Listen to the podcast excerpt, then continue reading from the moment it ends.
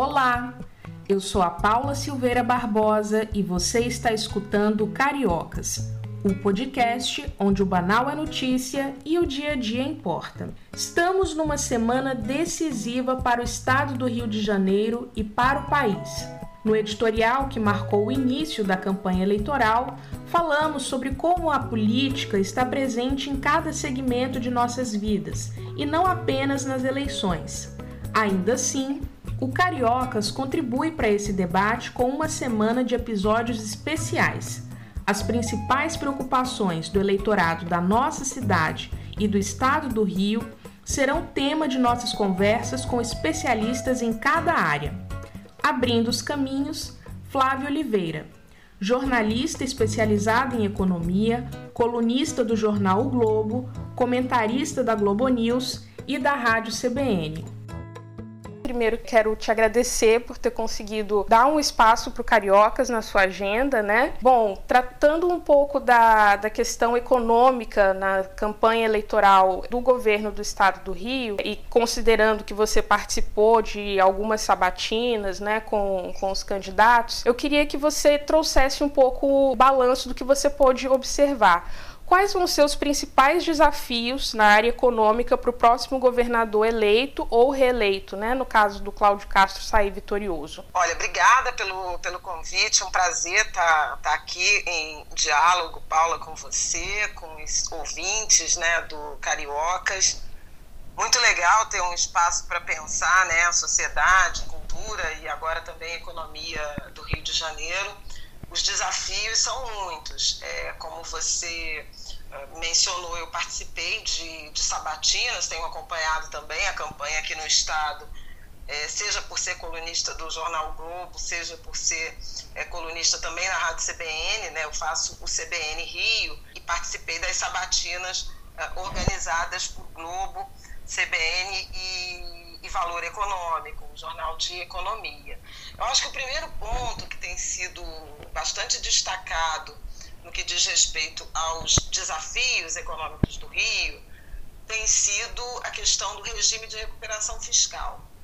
Desde 2017, né, quando o Brasil, quando o Rio de Janeiro, bom, o Brasil também, mas o Rio de Janeiro mergulhou numa, numa crise muito forte pós uh, Jogos Olímpicos, e a crise do governo, do Estado, a gente viu uh, dificuldades inúmeras, inclusive para pagar os servidores públicos. E o Rio foi o primeiro estado a aderir ao regime de recuperação fiscal, que é um modelo que permite o não pagamento né, da, da dívida, das dívidas com a União e impõe algumas uh, medidas, algumas contrapartidas, algumas exigências né, aos governadores o Rio de Janeiro fez alguns ajustes fiscais na Previdência, né? Uh, mudou algumas coisas nesse, nesse regime econômico, vendeu a SEDAI, e isso tem sido também determinante, inclusive, na campanha de reeleição né, do Cláudio Castro, que você já mencionou, o governador bolsonarista aqui do Rio. É, e houve uma renovação desse, desse acordo que agora uh, vai valer por mais, por mais alguns anos. O desafio do próximo governador é uh, reencontrar um caminho de um crescimento econômico né, é, e de uma da saúde financeira do Estado, das contas públicas, sem a perspectiva de dinheiro extra, que foi, por exemplo, a compra da SEDAI, sem pagar a União, né, e ao mesmo tempo criando condições de arrecadação que permita fazer frente aos imensos desafios para melhorar a qualidade de vida da população. Então, os, os candidatos têm uh, se apresentado na direção de uh, tentar propor algum novo acordo uh, com a União, de modo a, a liberar mais recursos do Estado para fazer investimento esse foi um debate que aconteceu ao longo do fim de 2021 e ao longo desse ano de 2022. E uh, com o novo presidente e a nova equipe econômica, seja, seja Jair Bolsonaro reeleito, seja uh, Lula, mas uh, deve haver algum, algum redesenho também na área econômica, porque a, a, a questão fiscal no Brasil, né, na União, não está longe de ser resolvida e, pelo contrário, política, inclusive, ajudou a deteriorar, a agravar o quadro econômico. Então, uh, o primeiro ponto vai ser, uma vez que os candidatos querem é, algum tipo de, é, de, de renegociação, é, entender como vai ser a ligação desse futuro governador com o futuro presidente. Né? É, como é que vai se dar é, o diálogo desses dois entes, o Estado e o governo federal e a União. A partir daí, as demandas do Estado do Rio de Janeiro na área econômica são imensas. Né? Eu já falei do acordo da dívida, já falei uh, da questão dos servidores, né, de previdência, desses gastos, desse uh, desequilíbrio entre receita e despesa, à luz, inclusive, de uma atitude do governo federal, uh, junto com o Congresso Nacional, que alterou a política tributária dos estados para reduzir o ICMS na gasolina e colher algum benefício eleitoral né, é, na eleição presidencial. Isso uh, trará prejuízos para os estados em razão de perda de arrecadação e com isso também impacto nos orçamentos da educação e da saúde. A gente tem uma enorme é, demanda também por investimentos em saúde e educação, mas na área econômica, é, objetivamente, o Rio de Janeiro é, tem um nível de pobreza acima da média nacional, né, é, de pessoas em situação de fome acima da média nacional na a pesquisa Pensan, aquele inquérito né, de investigação sobre segurança alimentar, mostrou que são quase 16% de população do Rio de Janeiro em situação de fome. A gente tem um desemprego também alto, é, acima da média nacional, uma informalidade excessiva, que também se aproxima da média nacional, em torno de 40%, e muito trabalho por conta própria também é, é, ligado a essa informalidade. Então, veja que, é, diante disso, nós vamos precisar de políticas sociais uh, muito focadas e de grande escala para aplacar essas necessidades urgentes, né? É, por exemplo, aplacar a fome, e a gente pode falar um pouco mais sobre isso adiante, mas políticas também de criação de emprego e de formalização de postos de trabalho. De modo que é, a população trabalhadora do Rio de Janeiro recupere essa rede de proteção ligada ao trabalho formal que a gente já tinha, já tinha uh, perdido ou já, já estava em risco em anos anteriores e se agravou na pandemia né, e nesse cenário de excessiva flexibilização do mercado de trabalho. Paula. Flávia, é, Falei eu... demais, né? Não, Falei imagina. Demais, mas, é, mas tá... muitos desafios, né? Mas tá tudo bem. Aproveitando que você tocou no assunto da pobreza, um dos temas que eu separei pra gente falar, né, que é imprescindível, é a questão da fome. Na última semana, o Diese divulgou um estudo que mostra que o Rio é uma das capitais onde a cesta básica é mais cara. A gente fica atrás só de Florianópolis e de Porto Alegre. E aí, é, eu queria te perguntar, nos debates, nas coberturas que você teve a oportunidade de participar, como que os principais candidatos ao governo do estado têm abordado essa questão? Ela está sendo levada a sério? Porque muitas vezes me parece que né, os mais pobres, né, os segmentos mais é, vulneráveis da população não têm tanta visibilidade assim. O que é que você pode dizer para a gente sobre isso? Olha, eu posso te, te falar sobre é, a efetiva necessidade uh, que nós temos no sentido de elaboração de políticas públicas de enfrentamento à fome. E aí, não necessariamente, os programas de governo, eles estão englobando todas essas dimensões. De modo geral, o debate político uh, brasileiro, também no Rio, mas brasileiro, nos últimos anos, incorporou uma espécie de consenso de que política de transferência de renda é uma necessidade inequívoca. A gente vê todos os candidatos se comprometendo, por exemplo, com o Auxílio Brasil ou Bolsa Família, enfim, que nome queiramos dar. Auxílio Brasil, Bolsa Família, renda mínima, cada um chama é, do seu jeito, mas é, são todas variações do que a gente entende como política pública de transferência de renda. Agora, o enfrentamento à fome, ele passa por outras dimensões que não somente políticas de transferência de renda.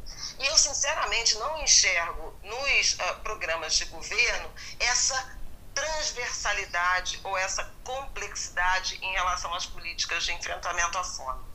Para ser mais específica, a gente tem, por exemplo, o Auxílio Brasil. Né? O governo Bolsonaro esfacelou o Bolsa Família, implementou o Auxílio Brasil e impôs um, uma, uma política de piso para transferência de renda, que não necessariamente seria é, ou é a melhor alternativa porque a gente precisa levar em conta o tamanho e as necessidades de cada família.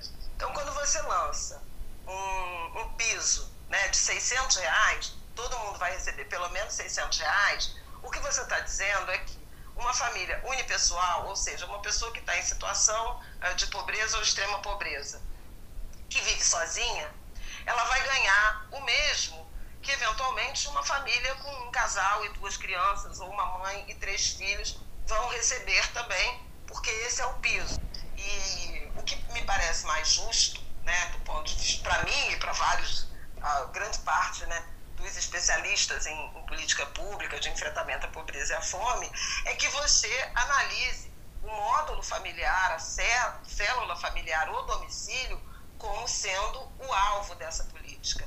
Então, é estabelecido um valor por indivíduo, pensando em criança, pensando em adulto, pensando em idoso, pensando em gestante, pensando em adolescente, e a partir daí você monta essa cesta uh, de benefícios, um valor uh, maior, dependendo do, do tamanho da família, e aplicando condicionalidades. Vacina, pré-natal, frequência é, escolar, né? escolar, tudo isso, exatamente, tudo isso foi é, muito desmontado, primeiro por conta da pandemia e depois pelo redesenho.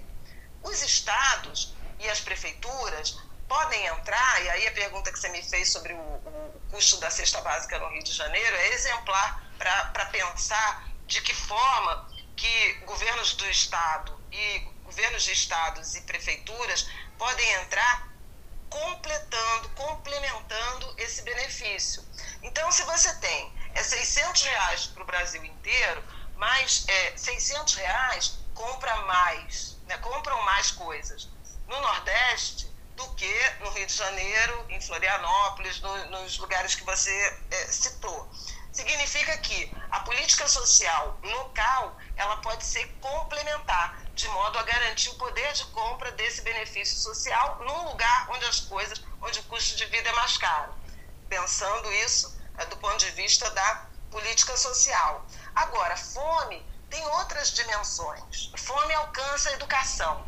Então, a gente sabe que a proporção de, de, de pessoas né, é, com fome ela é maior quando o chefe de família tem baixa escolaridade. Portanto, políticas públicas de educação, elas são fundamentais para erradicar a fome no médio e no longo prazo. É claro que hoje tem que resolver hoje o problema da fome. A gente vai pensar em políticas emergenciais. Mas é importante você ter em mente que o enfrentamento à fome não se dá só com um depósito de X reais uh, numa conta. O inquérito Pensan mostrou que é, a fome é maior, a proporção de, de, de famílias em situação de fome é maior quando o chefe de família está desempregado, quando ele está na informalidade, quando ele atua em agricultura familiar, quando ele está endividado. Né? É, há uma, uma, uma redução uh, na qualidade e, e muitas vezes também na quantidade dos alimentos consumidos. Então, significa que uma política para renegociação de dívida ela é importante para aplacar a fome, porque vai liberar dinheiro para é, essa família se alimentar melhor. Uma política de enfrentamento ao desemprego e à informalidade também terá efeito. A gente sabe que a fome se relaciona também com a merenda escolar. Então, criar para as crianças uma estrutura de alimentação na escola, de refeições na escola, de preferência de implementação de ensino em horário integral, em que ela tenha é, alimentos né, saudáveis que garantam é, a necessidade calórica dessas crianças, vai ajudar na aprendizagem, vai na escolarização e vai ajudar a aplacar a fome no curto, no médio e no longo prazo. Outras políticas, distribuição de cestas básicas, distribuição de quentinhas, marmitas, restaurante popular, cozinha comunitária. Então, é, repara que tem muita coisa que pode ser feito uh, como medidas para uh, enfrentar a fome no curto, no médio e no longo prazo. O que eu sinto falta nas propostas de governo é uma análise mais multidimensional do que, que significa é, enfrentamento à fome. O debate está muito, é bem-vindo, mas o debate ainda está muito é, concentrado no quanto a gente pode pagar, transferir uh, para cada família em termos de é, política de, de transferência de renda, de renda mínima. Mas só isso não acaba com a fome, não. É importante que os eleitores tenham isso em mente, né? Porque muitas vezes o que acontece é quase uma competição, né? Para ver quem vai prorrogar por mais tempo o pagamento ou quem vai pagar maior valor de, de, de determinado benefício social, mas não se olha para para essa questão da fome de maneira mais complexa, né, mais multidisciplinar, como você falou. E é, aí isso é fundamental. E é engraçado porque a gente tem ouvido muito assim, parece até um leilão, né? Eu garanto 600, eu garanto 800, eu prometo mil. É, eu pago décimo terceiro. Né? Exatamente. E, e não é só sobre isso, porque ou, ou a gente vai se contentar em ter uma população uh, 15, 20% dos brasileiros recebendo 600 reais e, e lamba, e é isso. É, a gente vai se contentar em ter um tamanho tão grande de brasileiros vivendo ali no limite da precarização, no limite da fome. Então, é, são necessárias políticas mais amplas, sim. Agora, Flávia, até levando em consideração que você já tinha levantado ali no início sobre financiamento para políticas de áreas sociais, né, como saúde, educação. É, o Rio é um polo petroquímico há muito tempo, mas que há alguns anos vem passando por uma crise. E em gestões anteriores, é, criou-se uma vinculação muito forte entre a arrecadação desse setor e o financiamento dessas áreas sociais. É, atualmente, como é que está o debate para diversificar a, a, economia do Estado, diversificar as fontes de financiamento para essas áreas de saúde, educação, por exemplo, inclusive pensando também a questão da transição de um modelo de fontes de energia, né? Porque aposta-se muito na questão do petróleo e tudo mais, mas a gente está num, num mundo em que já não é mais possível apostar todas as fichas nesse tipo de energia, né? É, sem dúvida alguma, é, embora agora estejamos até pela conjuntura internacional vivendo um pouco de retrocesso em relação a essa a, essa, a essas reflexões sobre energia mais limpa, né, e redução da dependência de combustíveis fósseis. Mas você tem razão. O Rio de Janeiro é, tem uma tem uma vocação para óleo e gás, sem dúvida alguma. É a grande né, região uh, produtora de, de petróleo e gás no Brasil, ainda vai continuar sendo por uns dias, por uns anos, ó, por uns dias, por uns anos, mas sem dúvida alguma é preciso é, pensar na transição. Primeiro, por razões é, socioambientais, né, é, de preservação do próprio planeta. Segundo, porque são recursos finitos. Então, é fundamental é, ter mecanismos de é, gestão, de uso, é, de aproveitamento dessa renda, de modo a garantir desenvolvimento, uh, trabalho e renda futuros. Né? E o Rio já viveu até é, recentemente, né, nos anos é, de, de Sérgio Cabral, um, um, uma, um modelo que é chamado né, internacionalmente da maldição do petróleo, que você queima o dinheiro praticamente e é, é, quando ele se reduz ou ele se escasseia, é, a população não experimenta nenhuma melhora de bem-estar. Na, naquele momento, era a, a, vinculação das receitas dos royalties do petróleo ao pagamento das aposentadorias, as despesas correntes. E muitas prefeituras que usaram para asfaltar, botar calçadão, fazer uh, investimentos cosméticos, né, estéticos nas, nas cidades, nos municípios, sem grande preocupação com, uma, um investimento de longo prazo, por exemplo, em educação, em saúde, em desenvolvimento econômico das suas cidades. Quando o preço do petróleo despencou, e isso aconteceu até é, ao longo do primeiro ano da pandemia, essas, essas uh, cidades, esses estados, e o Rio de Janeiro em particular, tiveram muito problemas de arrecadação. O petróleo voltou a subir e aí a situação é de um pouco mais de conforto. Fundamental isso que você disse, quer dizer, já que essas companhias elas uh, pagam royalties né, é, para os governos e há uma receita é, especialmente é, maior quando há valorização do petróleo no mercado internacional, é, esse dinheiro precisaria ser usado para consolidar investimentos de longo prazo. Então, por exemplo, em ciência e tecnologia, em educação, né, é, em vocações econômicas outras, porque mesmo o, o petróleo, ele não é, é a, a, extração, como a gente vê aqui no, no Rio de Janeiro, não é exatamente uh, uma atividade intensiva em mão de obra, ou seja, não gera tantos empregos. Então é preciso um esforço uh, dos governos locais para atrair a cadeia produtiva, né? É, o Mauro Osório, que é um economista, entende muito de Rio de Janeiro, ele sempre chama atenção para isso. Acho que algo entre 70% a 80% dos fornecedores da cadeia produtiva do petróleo não estão no Rio de Janeiro. Então, veja, é, são empresas que prestam serviços para uh, ah, produtoras, né, para companhias que estão extraindo petróleo no nosso território, mas que estão gerando emprego fora das nossas divisas. Então, que política pode ser feita para atrair esses uh, fornecedores de modo que eles se instalem no, no, no, no Estado, né, em municípios fluminenses, e gerem emprego, trabalho e renda aqui? Né? É, e de que forma esse dinheiro do petróleo ele pode ser ativado através do setor público para uh, eh, desenvolver outras áreas, né, outras vocações do Rio de Janeiro, que não são poucas. A gente tem uma vocação para a saúde, né? É, temos aqui a Fiocruz, temos aqui o, o Instituto Vital Brasil.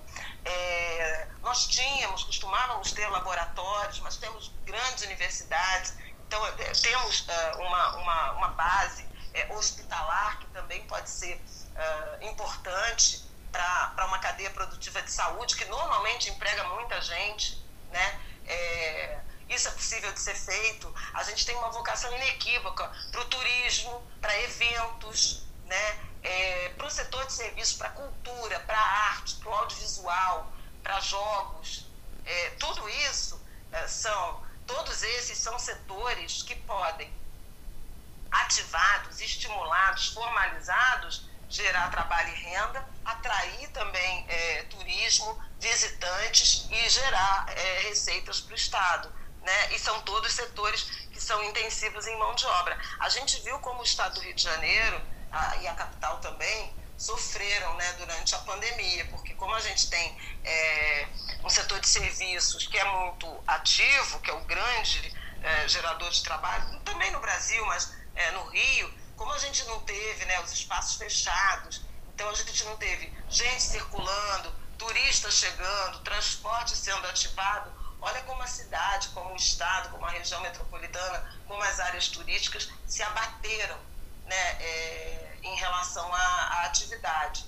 É fundamental que a retomada se dê a partir daí e se dê também a partir das nossas necessidades é, sociais, né? Se você pensar que a gente tem um enorme déficit habitacional, se você pensar que a gente é dos estados brasileiros é, um, um dos mais expostos à população vivendo em áreas de risco, risco de alagamento, risco de inundação, de desabamento, de né? É, gente sem saneamento, sem água, sem acesso à água, com má qualidade de habitação. Você pensar em tudo isso, investimentos públicos em habitação, em saneamento básico vão empregar gente e, ao mesmo tempo, vão melhorar a qualidade de vida. A gente pode pensar a mesma coisa no que diz respeito à saúde. Atenção básica, agentes comunitários de saúde, vacinação, programas de clínicas e de médicos de família. Tudo isso vai empregar muita gente e vai melhorar a qualidade de vida da população.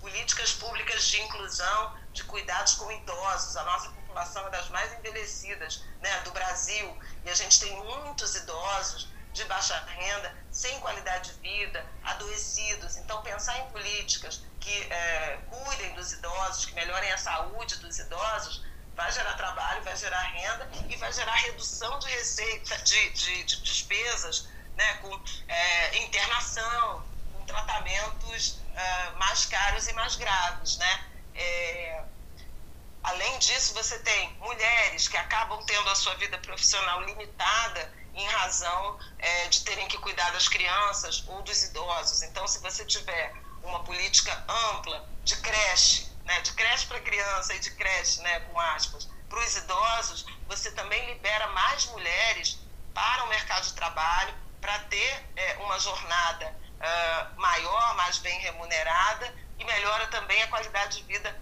dessas famílias. Saúde mental, que foi muito afetada né, é, durante a pandemia. Imagina uma grande política pública de atendimento de saúde mental. Você vai entregar gente e você vai melhorar a qualidade de vida. É preciso também, sabe, Paula, pensar é, é, a política, a política pública, as necessidades de políticas sociais como sendo também oportunidades de desenvolvimento econômico, mas de um desenvolvimento econômico que vai beneficiar mais gente e não aquele desenvolvimento que é concentrador uh, de riqueza na mão de poucos, que é, por exemplo, o que acontece com uh, o petróleo, né?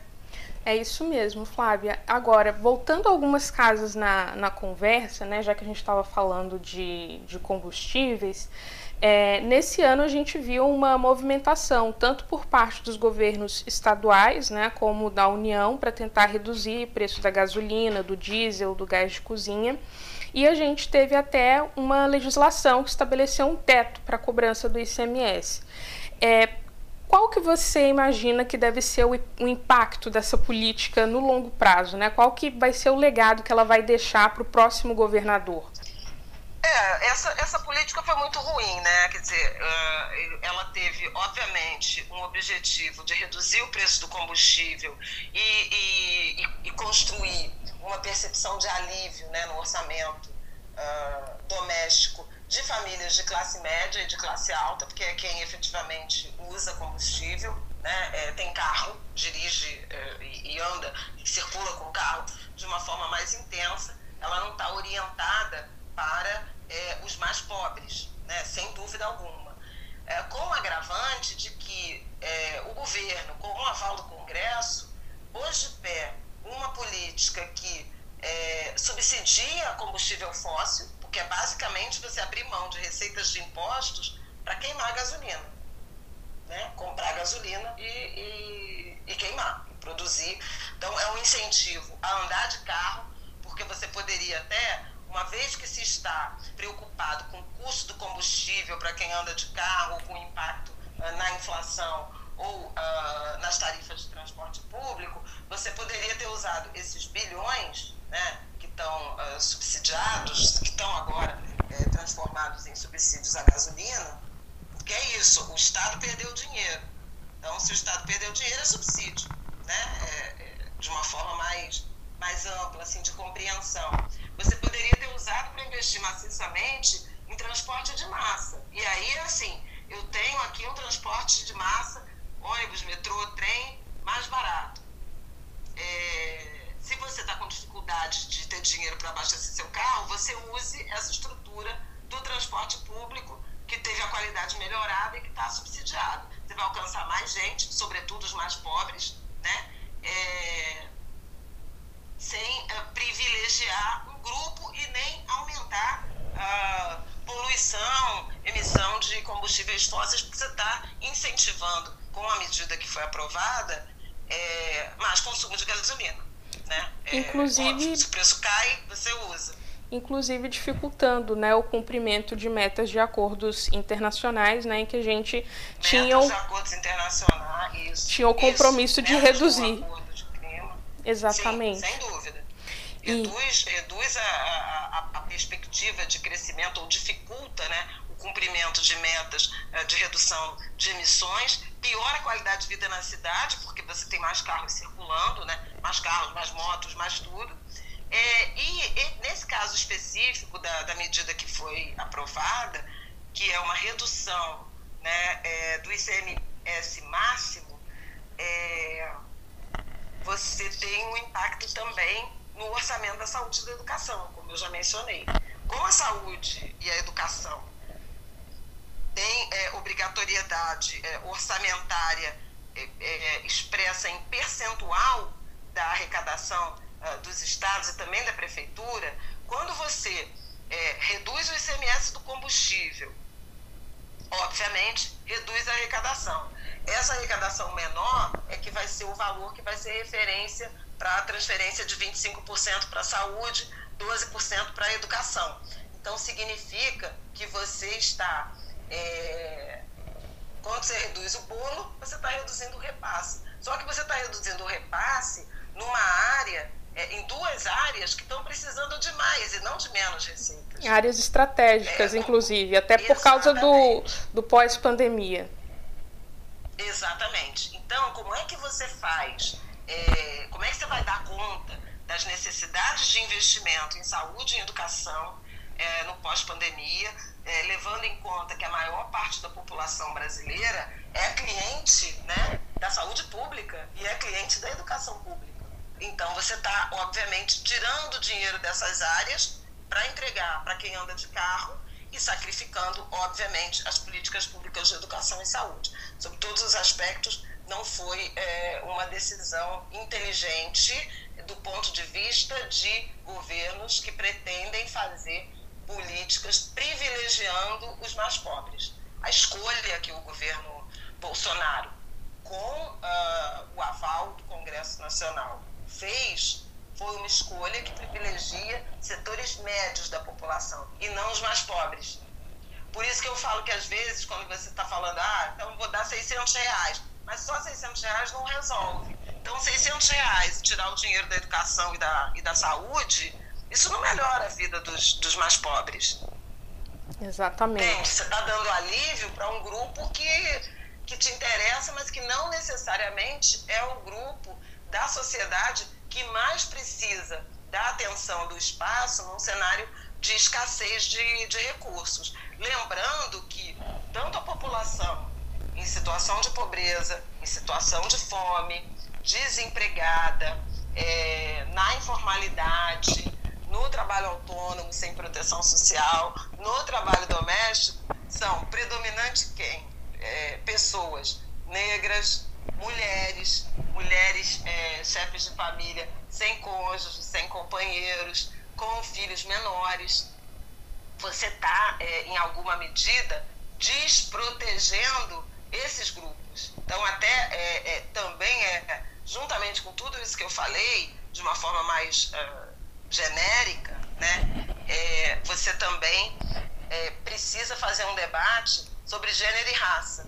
Porque toda vez que você não assiste ou você tira dinheiro da população é, mais carente, né, é, carente de, de, dinheiro, né, pensando em, no, no poder ah, monetário, você está prejudicando quem? Mulheres, negros, crianças. Como dizem os especialistas em políticas sociais, a pobreza, a fome no Brasil, ela tem cor, ela tem gênero, ela tem faixa etária e ela tem é, território. Então a gente está falando das áreas de mais baixa renda, do Nordeste, das periferias, das, das grandes cidades, das metrópoles, do interior do Brasil, a gente está falando das mulheres, a gente está falando dos negros e indígenas, a gente está falando das crianças. Exatamente, Flávia. E esse é um ponto extremamente relevante de ser levado em conta, porque muitas vezes é, Parece que o que causa mais comoção é quando a gente vê, assim, por exemplo, alguma determinação de corte de orçamento numa área social, né, numa pasta que é voltada para minorias sociais. E lógico que isso representa né, impactos negativos, mas quando você também não, não percebe a transversalidade, para usar um termo que você comentou antes, né, das políticas públicas, inclusive as políticas econômicas, você também está desassistindo essas pessoas, né, que a gente chama de minorias sociais. E para finalizar esse primeiro bloco, né, falando de campanha eleitoral, eu queria tratar da questão da economia da cultura. É, o Rio tradicionalmente é reconhecido pelo seu carnaval, né, e viu os trabalhadores dessa área ficarem numa situação muito complicada durante a pandemia, ainda estão, né. E no plano federal a gente teve uma medida provisória que o governo editou recentemente para adiar os pagamentos da lei Paulo Gustavo. É, no âmbito estadual, é, como que está a situação assim de proteção aos trabalhadores da cultura é, e qual que deve ser o desafio, assim, pensando é, o próximo governo? Olha, a situação uh, ela, ela melhorou porque as restrições né, é, é, ao funcionamento dos equipamentos de cultura, das atividades, elas foram suspensas em razão uh, do controle aí da, da pandemia, né, da vacinação, é, esse tipo de coisa, e isso é, permitiu a retomada das atividades. Mas, sem dúvida alguma, o setor público não teve agilidade para assistir né, é, essa, esses grupos de trabalhadores que ficaram absolutamente abandonados, né, numa situação desesperadora. A gente viu uh, muitas iniciativas, inclusive, dentro do próprio setor ou de organizações da sociedade civil, também, é, é, ou grupos, né, grupos de, de, de pessoas, de, de pessoas físicas, se cotizando, por exemplo, para distribuir cesta básica entre trabalhadores do carnaval, uh, do carnaval em particular, mas também uh, da cadeia produtiva da cultura, de modo geral, que é, além uh, da pandemia, que foi muito grave, porque fechou os espaços, também já vinha sofrendo uma asfixia né, financeira pela perseguição ideológica, né, empreendida pelo grupo político de, de Jair Bolsonaro. Então a gente teve a, a, combinação de duas de duas tragédias, né, a tragédia da perseguição é, ideológica, né, é, e a tragédia da pandemia e uma perseguição que ela mirava o lado mais visível né, é, dessa cadeia produtiva, que são os, os grandes artistas, e invisibilizou todo mundo que faz essa, essa cadeia uh, existir. Porque um, um, artista em cima do palco, é, ele está visível, mas ele é o resultado do trabalho de dezenas, às vezes de centenas de pessoas.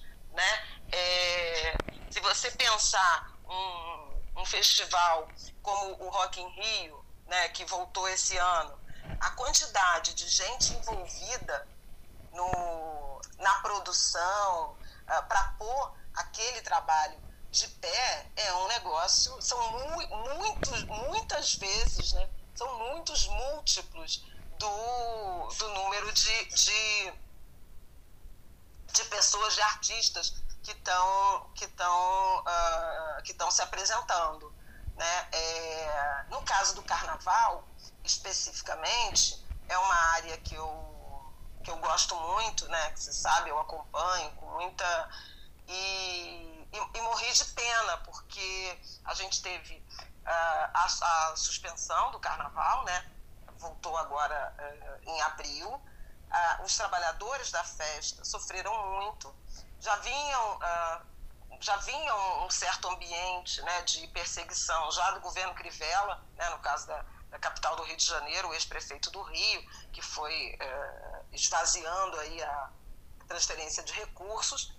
E é, o carnaval é exatamente o exemplo daquilo que eu falei anteriormente, quando a gente estava falando de petróleo e das vocações econômicas do Rio, como um setor que, se for bem orientado, ele pode trazer, é, gerar muito trabalho, renda e riqueza e receita tributária para o Rio de Janeiro.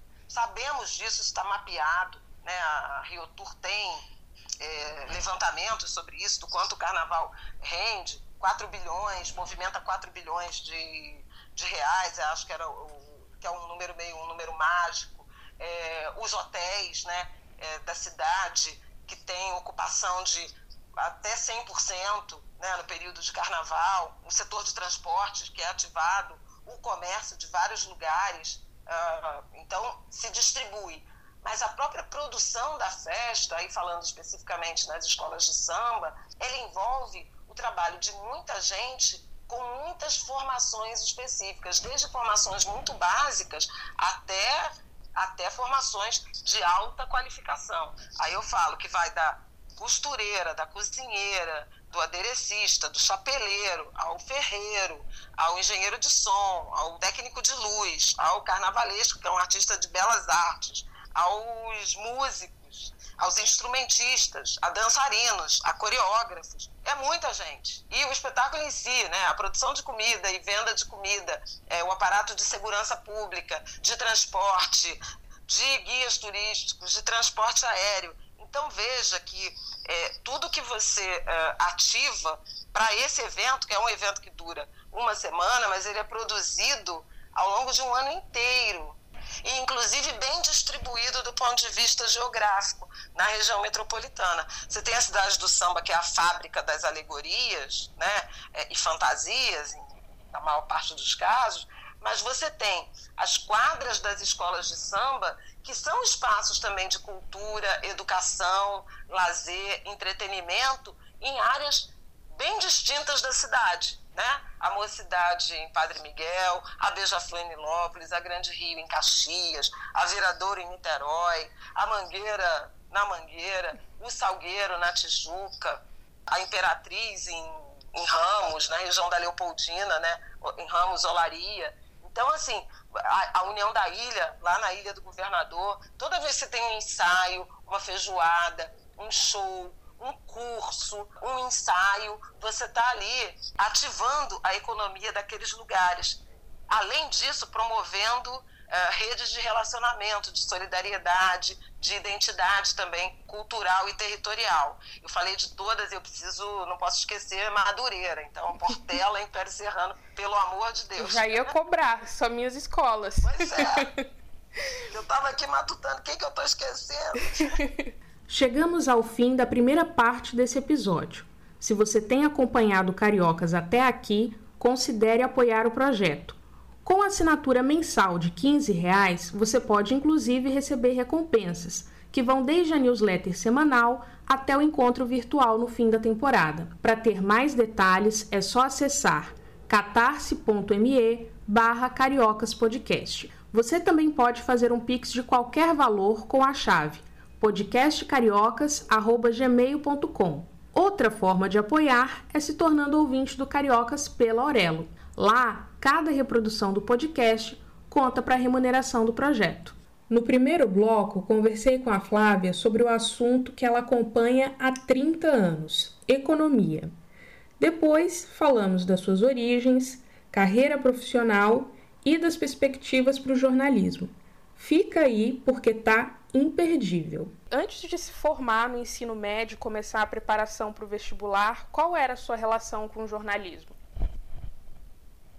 De consumidora, né? É, a, a carreira eu escolhi um pouco por acaso no sentido de pensar em ser jornalista não estava muito muito da minha na minha no meu horizonte né é, eu sou filha de uma de uma família de baixíssima escolaridade meu pai, eu nem sei exatamente quantos anos ele, ele estudou, mas ele era pintor, pintor de parede, então eh, não era uma, uma, uma, uma pessoa de, de formação eh, sólida. É, ele, inclusive, tinha uma, uma relações de trabalho muito informalizadas, né, de autonomia. Todo esse fenômeno que eu falo aqui do, do mercado de trabalho é muito que eu vivi em casa.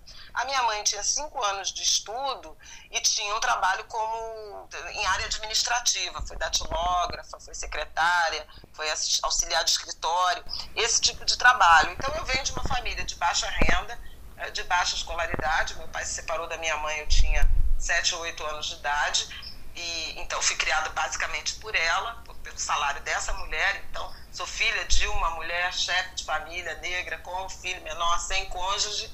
Era é, é, é a minha a história que eu ah, sobre a qual eu é, trabalho costumo falar é muito a história da minha vida mas é, de uma mãe que acreditava muito em educação. Então, ela me pressionava muito para estudar, para tirar boas notas, e com isso eu acabei, no, no, no, fim do ensino antigo, antigo, antigo ginásio, né? Antigo primeiro grau, agora ensino fundamental. Eu fiz uma prova e passei para a Escola Nacional de Ciências Estatísticas. Fiz um curso técnico é, profissionalizante, né? Segundo grau técnico em, em estatística. E, e, e, na ENSE é, eu tive uma convivência mais classe média. Antes eu, antes eu tinha estudado em escolas municipais do bairro de Irajá, onde eu cresci. Então, é, a partir da, da ENSE, que era uma escola mantida pelo IBGE, meus amigos todos, que eu tenho até hoje, um deles, inclusive, me casei, é foi, foi, meu primeiro marido e é o pai da minha filha, é, foi um contato mais com famílias de classe média, em que os pais já tinham formação superior.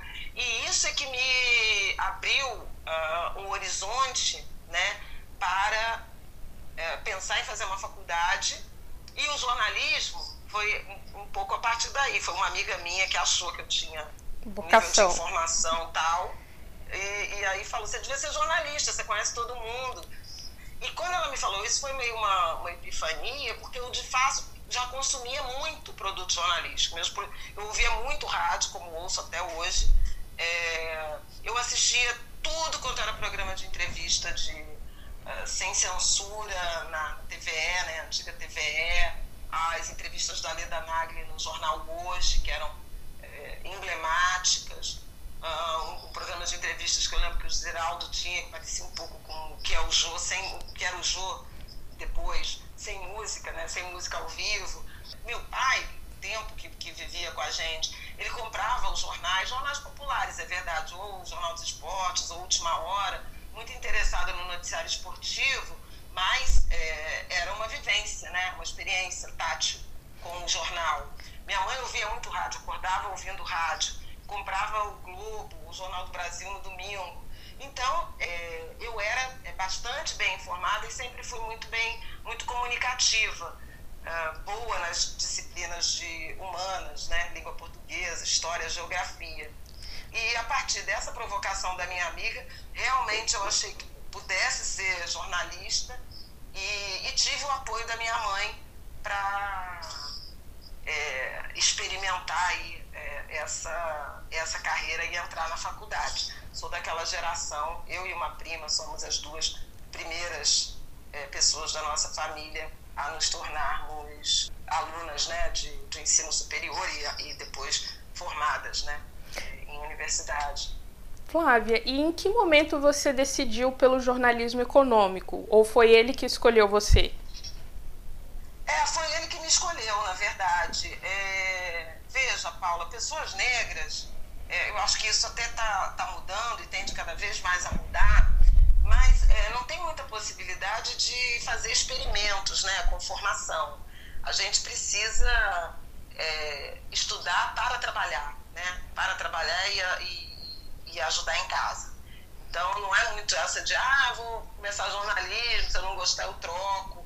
É, e como eu tinha estudado estatística, como eu te, como eu te mencionei, é, e estudei estatística porque passei para a Escola Nacional de Ciências e Estatística. Se eu tivesse passado para a Federal de Química, teria estudado Química, seria técnica em Química. Se eu tivesse passado para o Cefet, seria técnica em, sei lá, eletrotécnica, eletrônica, seja lá o que houvesse naquela época se eu passasse por Pedro II, teria feito um segundo grau né, é, científico, como a gente chamava naquela época. Então, é meio que a oportunidade, a gente se molda pela oportunidade, né? Porque a gente não tem muita possibilidade de criar oportunidades, de ter acesso a oportunidade. A gente é, monta no cavalo que passou. Então, como eu estudei estatística, e isso, não sou nenhum prodígio em matemática, nunca fui, mas a gente estudava matemática todo dia, né, em cinco dias por semana. E isso, obviamente, e, e sendo é, análise estatística, me deu muita intimidade com número, com interpretação, com leitura de número. E aí na faculdade eu já fazia muito trabalho, é, escritas, é, enquetes, relatórios, muitos relacionados a essa produção de números, de estatísticas. E quando eu já estava perto de me formar, um professor me, me convidou, que trabalhava no, no Jornal do Comércio, é, convidou para uma oportunidade de cobrir férias no Jornal do Comércio. Então eu entrei no jornalismo pelo jornalismo econômico porque tinha estudado estatística E a partir daí fui ficando. Trabalhei dois anos no Jornal do Comércio, fui para o Globo já na editoria de economia, passei por, pelas várias áreas né, da editoria de economia, até cair na cobertura de macroeconomia, que aí consegui fundir essas áreas que me interessam muito, que é a economia e a sociedade. Né? Uhum. Gosto de me definir como uma jornalista de socioeconomia, porque sou muito ligada a as questões sociais também. E até a própria o próprio interesse na área de segurança pública, que é outra agenda importante do Rio de Janeiro, também se relaciona com isso, com olhar os indicadores, com é, perceber que está acontecendo para além de uma operação aqui, outra acolá, né? Exatamente. Flávia, é, essa é minha última pergunta da parte é, pessoal. Por mais que você tenha alcançado a posição que você ocupa hoje no jornalismo, né, devido à sua competência, sua formação na área de jornalismo, de estatística, é inevitável que outras pessoas, é, sobretudo jovens negras, e aí eu me incluo nessa, nesse, nesse coletivo, né, te vejam também como uma referência visual, até pelo fato de você trabalhar na televisão, né, em outros veículos, mas na televisão também. Como é para você é, sentir que representa um segmento que por muito tempo foi excluído ou até marginalizado na grande mídia? É, a gente ainda não está é, representado né, na, na, medida em que, em que estamos presentes né, na população, mas é, sem dúvida alguma, especialmente na última década ou na última meia década, houve sem dúvida um, um aumento aí da, da presença é, de, de negros e negras, né, principalmente mulheres negras, no jornalismo, enfim, na literatura, em vários, em vários é, níveis, né, vários setores aí é, da economia da sociedade brasileira. É, me pensar como alguém assim é, que representa, é claro que tem um lado que é bonito, comovente, que me orgulha, é, mas por outro lado é uma responsabilidade muito grande, né? Porque como a gente tem essa falta de diversidade, é impossível que uma pessoa dê conta de toda a complexidade né, e a representatividade de um grupo que é tão heterogêneo. Então, eu me sinto lisonjeada e, ao mesmo tempo, é, sobre-responsabilizada né, é, e, em alguma medida, até solitária nessa, nessa missão. Eu tenho, eu tenho mais pressa do que a minha profissão, o meu ofício, o meu mercado de trabalho foi, foi capaz de atender em relação a ver mais gente presente, dividindo, né? Dividindo essa, essa função.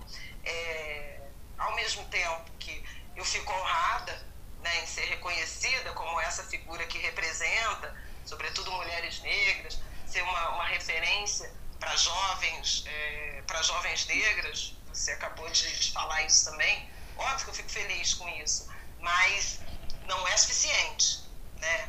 É, não posso ser eu a única pessoa, né? É, eu preciso também ter a, a, chance de falar de outros temas, eu preciso ter a chance de, daqui a um pouco, poder me aposentar. é, é, então, eu me sinto assim um pouco é, esquentando a cadeira né, é, e guardando lugar para quem está chegando. E eu espero que cada vez mais rapidamente vocês cheguem, para que eu consiga me aliviar, para ser, para ser uma, uma cruz, mas não no sentido de uma cruz de um fardo horroroso, mas para ser uma missão mais compartilhada, né?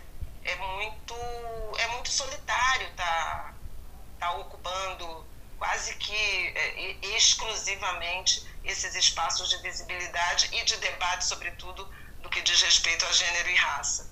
É, é verdade. Flávia, é, acho que é isso. Não sei se você quer comentar mais alguma coisa, mas da minha parte tá completo aqui meu, meu roteirinho. Não, eu quero super te agradecer, Paula, pelo convite, pelas perguntas, pelo interesse é, na minha carreira, no meu papel, mas pelo interesse no Rio de Janeiro, no nosso lugar. Né? Eu sou uma, uma mulher que nasceu no Rio de Janeiro, que escolheu viver no Rio de Janeiro. Podia estar vivendo em outros, em outros cantos né, do Brasil, eventualmente até é, no exterior. É, muitos da minha profissão, muitos jornalistas bem-sucedidos migram, né? É, e eu escolhi ficar no Rio de Janeiro, vivendo as dores e as delícias de estar nesse lugar.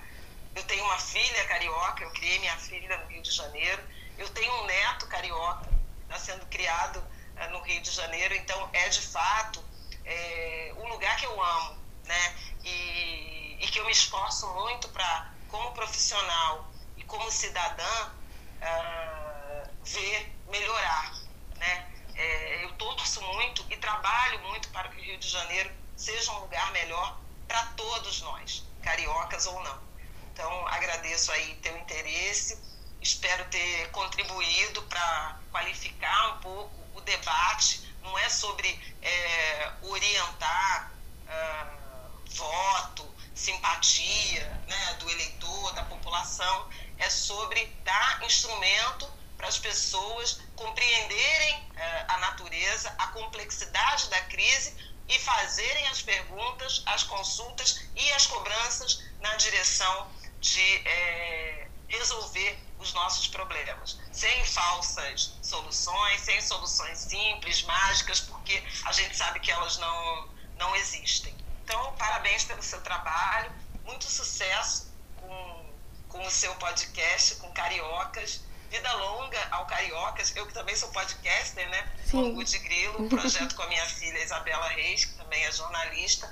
Vida longa aos podcasts e essa as vozes das mulheres, sobretudo das mulheres negras. Ai, Flávia, muito obrigada. Eu que agradeço por você ter conseguido conciliar tudo, né? Sei que a agenda é muito difícil. Eu também trabalho no podcast em outro lugar, né? Trabalho no, na TV Senado, então é difícil e eu sei que esse período eleitoral é bastante complicado mas acho que a conversa que a gente teve hoje né, serviu para trazer alguns pontos, não, não, diria todos, né, mas talvez alguns dos principais pontos para ajudar o, o, eleitor, a eleitora do Rio de Janeiro né, a tomar sua, suas decisões, né, também entender que política se faz no dia a dia, né, não apenas no, no período eleitoral, e como você bem lembrou, não existem soluções simples, né? Realmente a gente tem que fazer essa cobrança diuturnamente, independentemente de quem ganhe, né? Tem que levar isso em consideração. É, é isso mesmo. É, é fundamental a gente dar instrumentos, ferramentas para que é, as pessoas façam as melhores escolhas possíveis, mas é, melhores e mais realistas, né? Não caiam uh, no conto aí dos mercadores de ilusão. Com essas palavras da Flávia, a gente está quase encerrando o episódio. Mas antes, lembro vocês que o Carioca está no Instagram, no Twitter e no Telegram. Em todas essas mídias é só buscar cariocaspodcast. Não esqueçam de avaliar o Cariocas no seu tocador de áudio preferido e de acompanhar os episódios especiais que saem ainda nesta semana. Essa é a nossa contribuição para o debate eleitoral. Até o próximo Cariocas. Com produção e roteiro de Paula Silveira Barbosa, edição de áudio de Isabô Saldanha e identidade visual de Thaís Esmeraldo, esse foi o Cariocas.